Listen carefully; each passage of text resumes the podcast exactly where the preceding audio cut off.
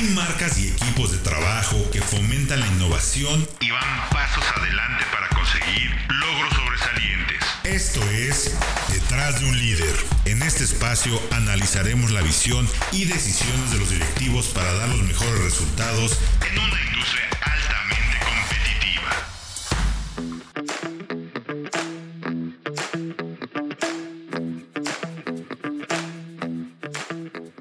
¿Qué tal? ¿Cómo están? Bienvenidos a un podcast más aquí de Solo Outs by Autología. Mi nombre es Héctor Ocampo y les doy la bienvenida a Detrás de un Líder. Como ya escucharon, es un espacio en el que revisaremos cómo van las marcas en nuestro mercado, cuáles son las oportunidades, aciertos y todo aquello que les ha permitido convertirse en uno de los que van definiendo hacia dónde va el mercado mexicano. Me acompaña en esta ocasión mi querido Fred Chabot y Frank Velázquez. ¿Cómo te encuentras, mi querido Fred? Muy bien, Héctor. Saludos también a la audiencia, a Frank. Eh, una sección muy interesante. Muy interesante, mi querido Frank, ¿cómo la ves? Así es como ustedes lo comentan, una sección interesante en la cual apenas vamos comenzando, pero vamos a mostrarles todo acerca de las marcas y sus modelos en el mercado. Y en esta ocasión vamos a hablar de Mitsubishi, una marca que en nuestro mercado está empezando a tener un desempeño pues cada vez más efectivo. Fred, mi querido Frank, nada más para empezar un poquito, les voy a dar unos números de lo que hizo en el mes de abril. Fue la marca con mayor crecimiento en el cierre de ventas del mes. La Pickup L200 representó el 57% de las ventas totales nada más en el mes. O sea, imagínense una Pickup mediana de trabajo, que sabemos que es extremadamente resistente. Eh, nada más tuvo más de la mitad de las ventas de toda la gama. A tres semanas de la comercialización del Mirage G4, el modelo 2023 representa también como ser uno de los más importantes. ¿Cuántos coches, cuántos vehículos vendió Mitsubishi en abril de este año? Que fue un, mes medio complicado para la industria pero que históricamente la marca lo ha venido haciendo todo, pues, la verdad es que bastante bien. En el tema de inventario lo han resuelto de una manera particularmente bien. Vendió 2.188 unidades, crecimiento del 126% como mencionábamos contra abril del 2021 y 73% en comparación con marzo del 2022 y tiene una participación del 2.5% del mercado. Es decir, Héctor, esa participación que representa pues que uno de cada 40 coches vendidos en México son de Mitsubishi. Que quiere decir que para una marca que tiene tres años me parece valiosísima la participación porque han crecido muchísimo. De, de hecho, abril fue el segundo mejor mes en ventas para la E200, que como mencionábamos es el modelo que domina. Ahora, eh, la Expander y Expander Cross, para dar un poquito de, de datos, porque luego vamos a pasar a analizar toda la gama de la marca. ¿Qué está haciendo? ¿Cuáles son los precios, versiones, equipamiento? ¿Cómo la gente de producto ha colocado los modelos para saber en dónde se están desempeñando mejor? Y luego, por ejemplo, eh, la Expander y Expander Cross, que es un modelo de corte familiar de tres plazas, de tres filas de asientos con siete plazas, vendió más de 500 unidades en el mes, o sea, que me parece un número interesante por un segmento así. Representó el 24% de las ventas totales de la marca, o sea, la marca creció 126% y nada más entre L200 y la Expander y Expander Cross estuvieron por cerca del 81% del segmento, del mercado, de sus propios modelos, ¿no? Ahora, ¿qué va a pasar y qué esperamos para la marca en este año fiscal de 2022? Ya lo presentamos en el mes pasado, el lanzamiento de la nueva imagen de la marca que se llama Consolidation Together 2022. Cambio de imagen de distribuidores, abastecimiento de vehículos en sus agencias, el inventario lo están controlando bastante bien. Y la meta es que Mitsubishi venda más de 22 mil unidades en el año fiscal que tiene la marca, que es de abril del 2022 a marzo del 2023. Ahora, financiamiento, rapidísimo. 40% de las ventas totales de la marca fueron a través de financiamiento de Mitsubishi Motors Financial Services. Va bien, eso es clave, ¿no? Eso, creo que hay que entender han entendido muy bien, Héctor, Frank, que México es un país de financiamiento, donde se compran autos financiados, pues casi siempre. O sea, llegar aquí como, ah, toma, aquí está la lana, pues no. Y ofreciendo buenos planes en una época difícil en la que la gente además está recuperando la confianza en eh, la economía y saliendo de la pandemia, ha sido valiosísimo y ha sido clave. Totalmente. Ahora, L200 es la reina para la marca. Ya hemos hecho comparativos y análisis de ese modelo tiene características únicas. Así es que, ¿qué les parece si revisamos la de los Arranca en 463,700 pesos.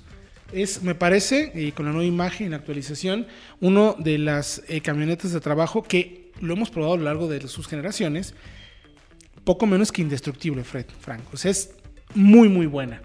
¿Qué características dirías que son las principales para eh, que el Área 200 sea considerado uno de los modelos líderes en ese segmento? Porque es un segmento bien difícil, o sea, no más ni menos tiene por ahí rivales de muy alto nivel, ¿no? De mucho calibre, sí.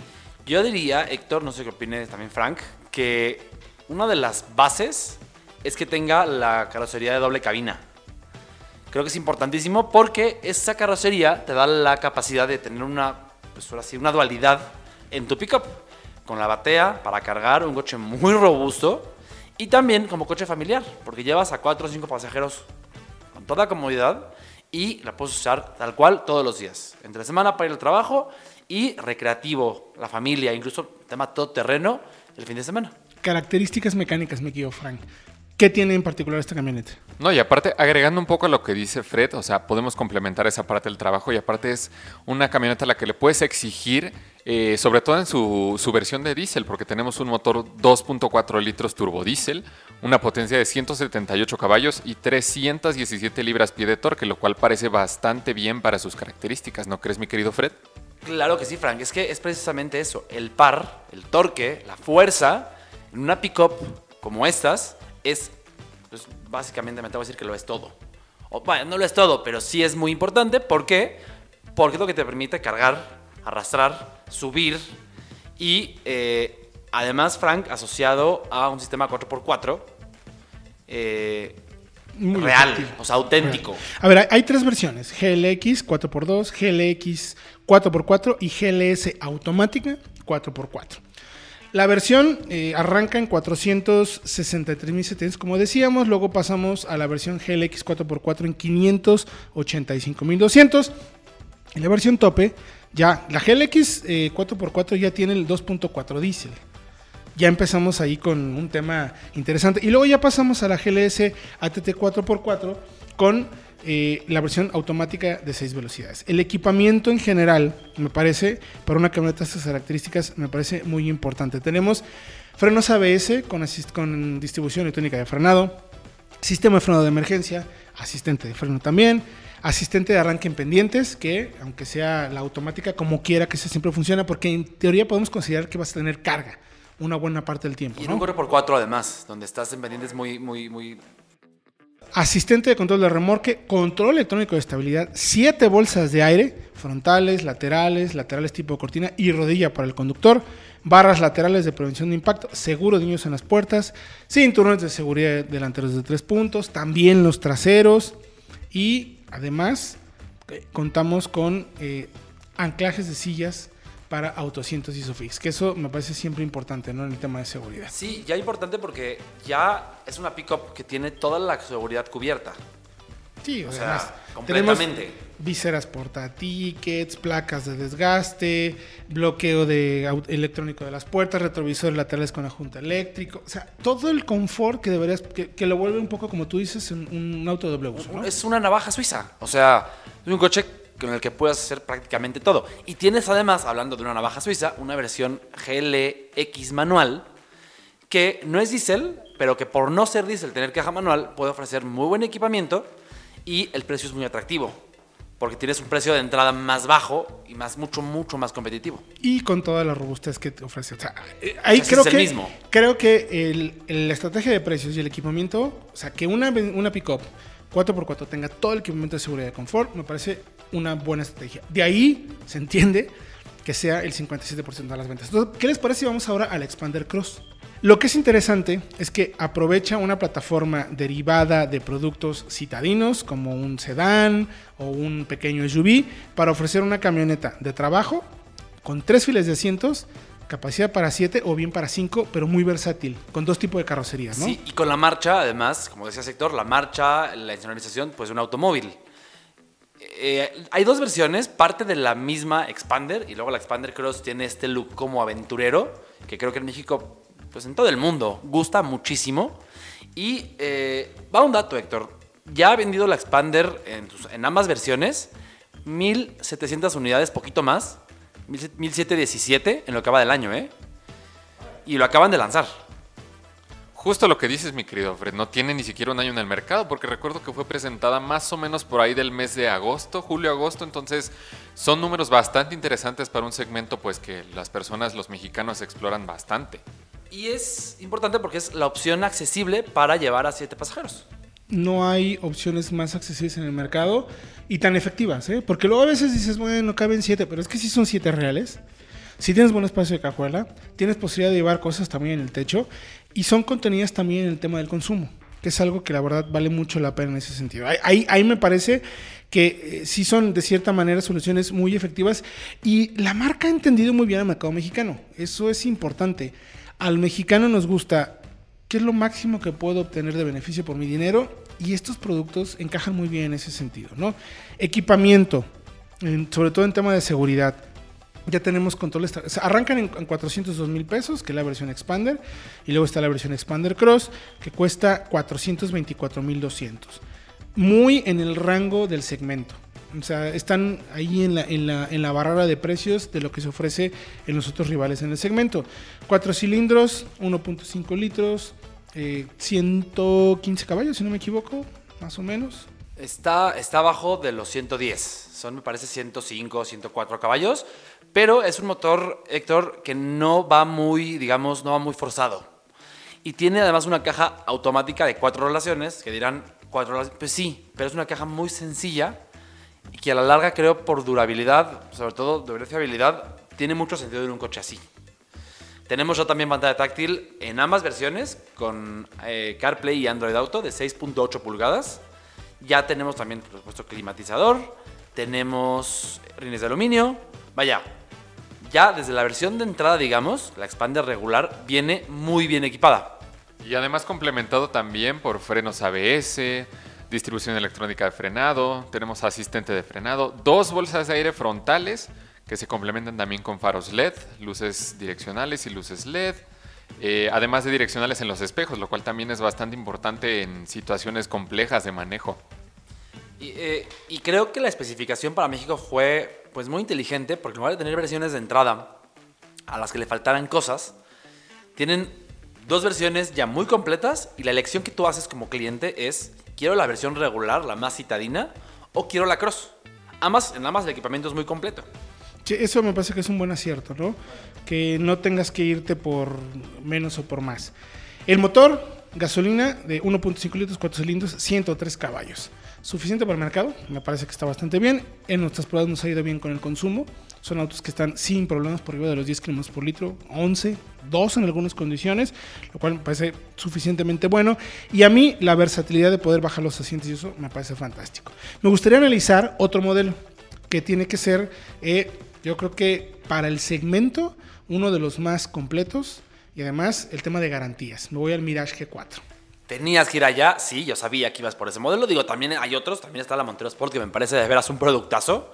Pero, pero es que el Mirage, eh, creo que el acierto de integrar por el precio en todas las versiones, seis bolsas de aire de serie, control de estabilidad, ABS, por menos de 260 mil pesos, es que no lo vemos en, ningún otro coche. Me atrevo a decir, solo un par más y ya, pero no es común. Y además, exactamente, con una garantía real de son 7 años. Que es parte, te da confianza, vaya. Un coche urbano, un coche para ir y venir, un coche robusto, con esa garantía eh, y por ese precio, te da confianza. Eficiente también, 76 caballos, motor de 3 cilindros, 1.2 litros. En nuestras pruebas nos ha dado muy buen consumo. Yo lo hemos probado a profundidad. Un coche muy redondo. O sea, si te fijas, si, vamos viendo, L200 lo revisas y dices, completa, tiene todo, lo hace bien. Expander, dos versiones, bien equipadas, precio correcto, equipamiento suficientemente bueno. En un segmento que la gente valora eso. Pasamos ahora al Mirage, lo mismo. Siete bolsas, de, seis bolsas de aire, ABS, SP, todas las características de confort y además la garantía que también la tienen los otros dos. Si vamos viendo cómo viene el desempeño de Mitsubishi en los, meses que han, sucedido, digo, eh, esta es la razón. O sea, no es gratuito, pues. Así se explica. Y además, Héctor, perdón, pero es que tengo que, tengo que rematar. Eh, valiosísimo que el Mirage además lo hayan traído en carrocería sedán. porque lo teníamos, mucho tiempo lo tuvimos en hatchback, no teníamos el sedán. Y, a ver, en México valoramos muchísimo la practicidad de una cajuela como tal. Eh, es una cajuela de... eh, ¿Cuántos litros tiene? Lo tenemos aquí a la mano, pero sí, eh, una cuestión... Coche urbano, de acuerdo, pero le puedes poner la carriola, las maletas, la comida, el súper. Y recordamos de las pruebas que además de, o sea, lejos de solo dar el dato de capacidad en litros, el dato oficial, está muy bien aprovechada. Son formas muy cuadradas, son formas, digamos, que no te desaprovechan. De forma que si metes algo, pues ya no puedes meter. Se puede usar bien la cajuela, que eso es valioso. Y el espacio atrás, también, para un coche pequeño, es muy bueno. 450 litros. Muy buen dato. A ver, ahí te va un dato. Es un auto que mide 4.3 metros Hay, de largo. hay- hay autos compactos. Dos segmentos arriba que tienen cajuela de menos de 400 litros.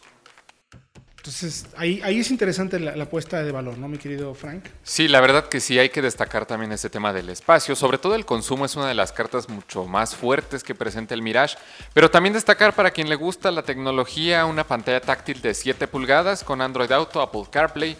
También vidrios eléctricos, algo que se valora mucho ya dentro del segmento. Entonces creo que son cosas y detalles ahí que el comprador, quiera o no, sí considera antes de, antes de adquirir un auto. Totalmente. Son cuatro versiones: GLX manual, GLX con CBT. La arranca en 259.600. Ya no hay autos en, en- en ese nivel de precio. ¿eh? Y ya con Sí, todo el equipo de seguridad que dijimos. Sí, sí, ¿eh? con O sea, todo. desde esta. no Desde es esta como, tienes todo. Es que tienes al tope, no. Desde Todo. la barata. Todo. Luego está la caja CBT.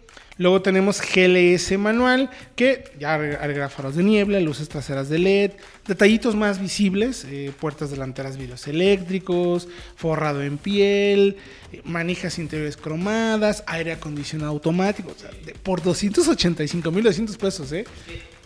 Ya, a ver, por lo que cuestan los coches en general hoy, es muy poco dinero. No quiero que me, que me digan, ay, ¿cómo? No. Es que ya consideren que ya casi no hay coches por debajo de 300. Cada vez son menos. Y eso se mantiene cómodamente por debajo de los 260. Y, con, insisto, todo el equipamiento de seguridad y garantía de 7 años. Creo que dentro de Héctor, no sé, Frank, no sé qué opinen, pero creo que dentro de lo buena que es la Expander y de lo buena que es de la, la- la brillantez de la L200 y a mí la Montero que me encanta, creo que la joya de la gama de Mitsubishi es este coche. Sí, Sin demeritar a los otros tres, sin cuatro demeritar, para los nada. que resuelven Sí, muy bien el movimiento. Pero ahí yo creo que la gente tiene... Oye, cuéntanos de la Motorsport, porque yo sé que tú eres súper fan, es un coche muy único en el mercado de la Motorsport. Ah, Es que sí, yo soy, la verdad, sí soy muy fan. Eh, pero yo soy más fan que tú. Eh, es uno, es, el- me atrevo a decir, el único todoterreno, una suba auténtica con enfoque realmente todoterreno. ¿A qué me refiero con auténtica? Bueno, la construcción de la Montero Sport está basada en la plataforma de la L200. Eso que te da un chasis de pickup, un chasis de largueros, más robusto, eh, que te permite además tener un sistema 4x4 auténtico con eh, reductora y que además tiene un interior para 7 pasajeros reales, está bien equipada. Es otra navaja suiza, nada más que está en formato sub para, con tres filas y asientos. Enorme. Enorme. Y no muy hay, efectivo. Héctor, me parece otra que lo haga con la misma efectividad. Eh, Es, es un segmento que en Asia, e incluso en Sudamérica, es muy popular. Y la única que lo tiene aquí en México es Mitsubishi.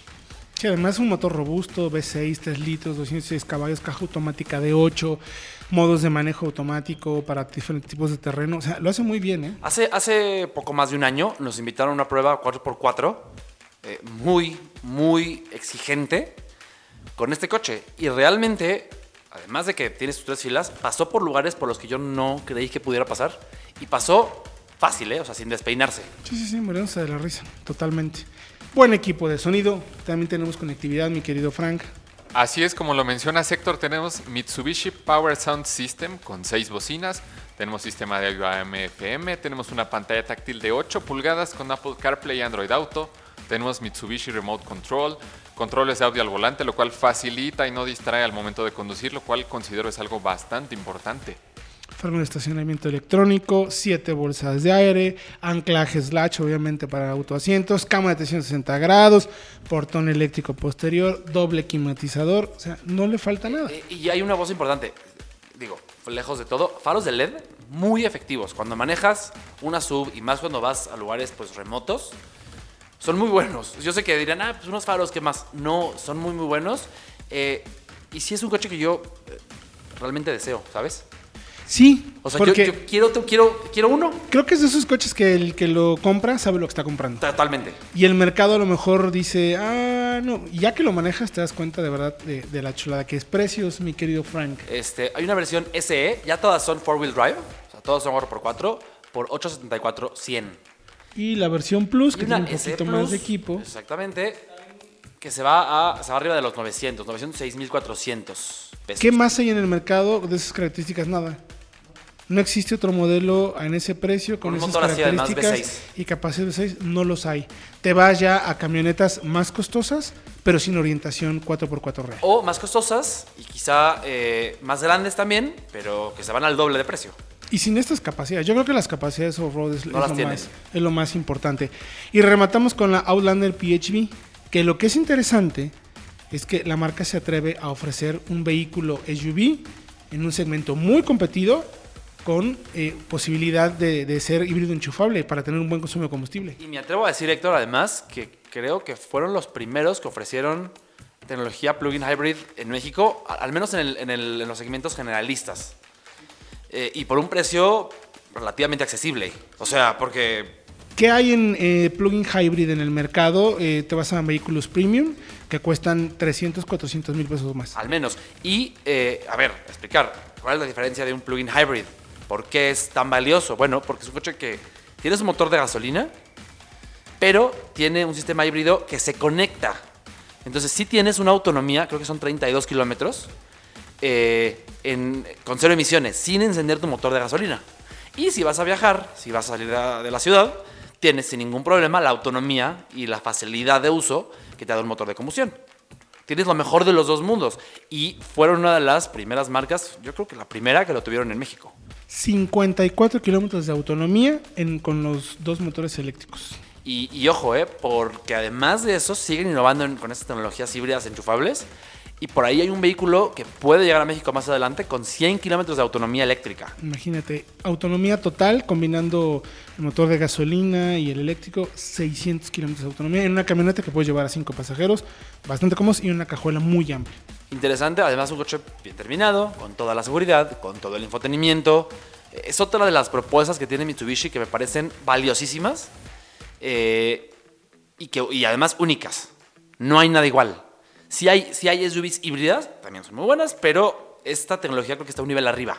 Sí, además en el segmento que creo que la gente podría valorar. Estamos hablando de 819 mil pesos la versión de entrada, hasta 894 la, la versión limited, que varía un poco más el equipamiento, pero ya desde 810 mil pesos tienes una plug-in hybrid en un segmento que la gente eh, de verdad eh, quizás no lo había volteado a ver. O sea, creo que son esos coches que sí hay que voltear a verlos porque tiene características muy importantes. A, mí, a personalmente me gusta. Entonces, si se fijan, Hemos, hemos revisado toda la estrategia de producto de la marca, precios, equipamientos, versiones, y están en donde el resto del mercado no está, eh, digamos, o dando ese plus o acomodándose por precio de equipamiento. A ver, si me permite, sector, voy a, quiero hacer un resumen de lo que decías precisamente. Porque empezando con el Mirage, eh, lo valioso, pocos autos ya abajo de 300, casi ninguno abajo de 300, con todo el equipo de seguridad. Luego la L200, mecánica diésel, eh, la robustez, la fiabilidad es increíble. Yo me acuerdo que la metimos en una mina cuando la presentaron, Sí, claro. en, en Zacatecas. Bajé no sé cuántos metros y nos decían, esto no se destruye nunca. Y, y- y- y- y tenemos L200. Y ves las, las minas de la zona y están llenas de L200. Eh, nuevas y un poquito más, más eh, antiguas, de generaciones pasadas. Pero todas ahí andan. Y casi todas son L200. Eh, y eso. La Montero Sport, 4x4, 3 filas de asientos, una subautética. Nadie más lo tiene. Eh, la Outlander Plug-in Hybrid es que no hay otra sub plug-in hybrid en el segmento. No existe. Y la Expander, 3 filas de asientos por 400 mil pesos. Vaya, Un segmento más competido, pero que ha sabido empezar a hacerse hueco a codazos en el buen sentido de la palabra. Sí, a ver, espérate, yo vengo con esto, con esto, con esto. Que hay rivales muy fuertes, pero creo que se están acomodando bien, sobre todo por el equipamiento. O sea, desde el principio tienes todo. ¿sí? Y un segmento en el que, aunque no sea la única, eh, hay más rivales, pero está en crecimiento. Y creo que Mitsubishi con el Expander llega en un momento que va a crecer más. Y ya tiene su participante. ¿sí? Y siete años de garantía. Que también eso creo que en el costo de propiedad a largo plazo la gente lo empieza a valorar poco a poco, ¿no? La verdad, este análisis que hacemos es justamente para entender y conocer, ya vieron, ya cuando vemos a detalle los productos que tiene la marca, nos damos cuenta de en dónde se está colocando y por qué son los números que ha tenido la marca. Porque constantemente hemos estado viendo crecimientos bastante inesperados, ¿no? O sea, no, al, al final ver crecimiento de 126%, dices, ¿pero qué hicieron? Bueno, pues ahí está.